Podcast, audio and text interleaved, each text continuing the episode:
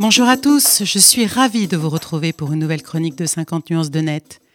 Cette semaine, j'ai souhaité revenir sur la haine en ligne qui continue de se répandre sur les réseaux sociaux et sur la diffusion de vidéos visant directement l'enseignant Samuel Paty qui a conduit à son assassinat sauvage, victime d'avoir enseigné la liberté d'expression à ses élèves.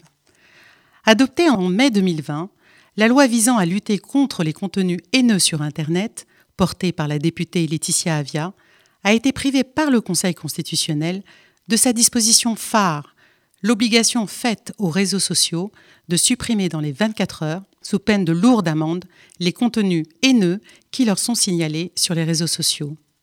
Pour les sages, cette disposition allait trop loin, car les réseaux sociaux auraient dû agir sur la seule base du signalement d'un utilisateur sans l'intervention d'un juge et dans un délai extrêmement bref, le tout sous la menace d'une amende de plus d'un million d'euros.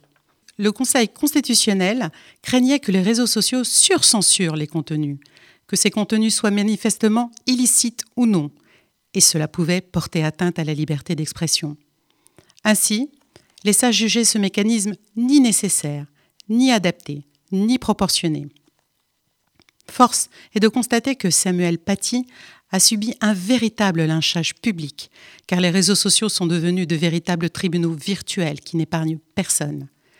À défaut d'une loi efficace contre la haine sur Internet, la lutte contre les contenus haineux sur Internet repose depuis 2009 sur la plateforme de signalement Pharos à l'intention du grand public qui permet le signalement de faits illicites sur Internet. Depuis le drame de Samuel Paty, le ministère de l'Intérieur a identifié 80 messages qui soutenaient l'agresseur de Samuel Paty, signalés sur la plateforme Pharos.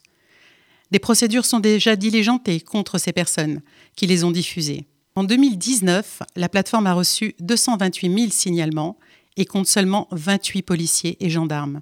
Un travail de fourmi face à l'ampleur du phénomène.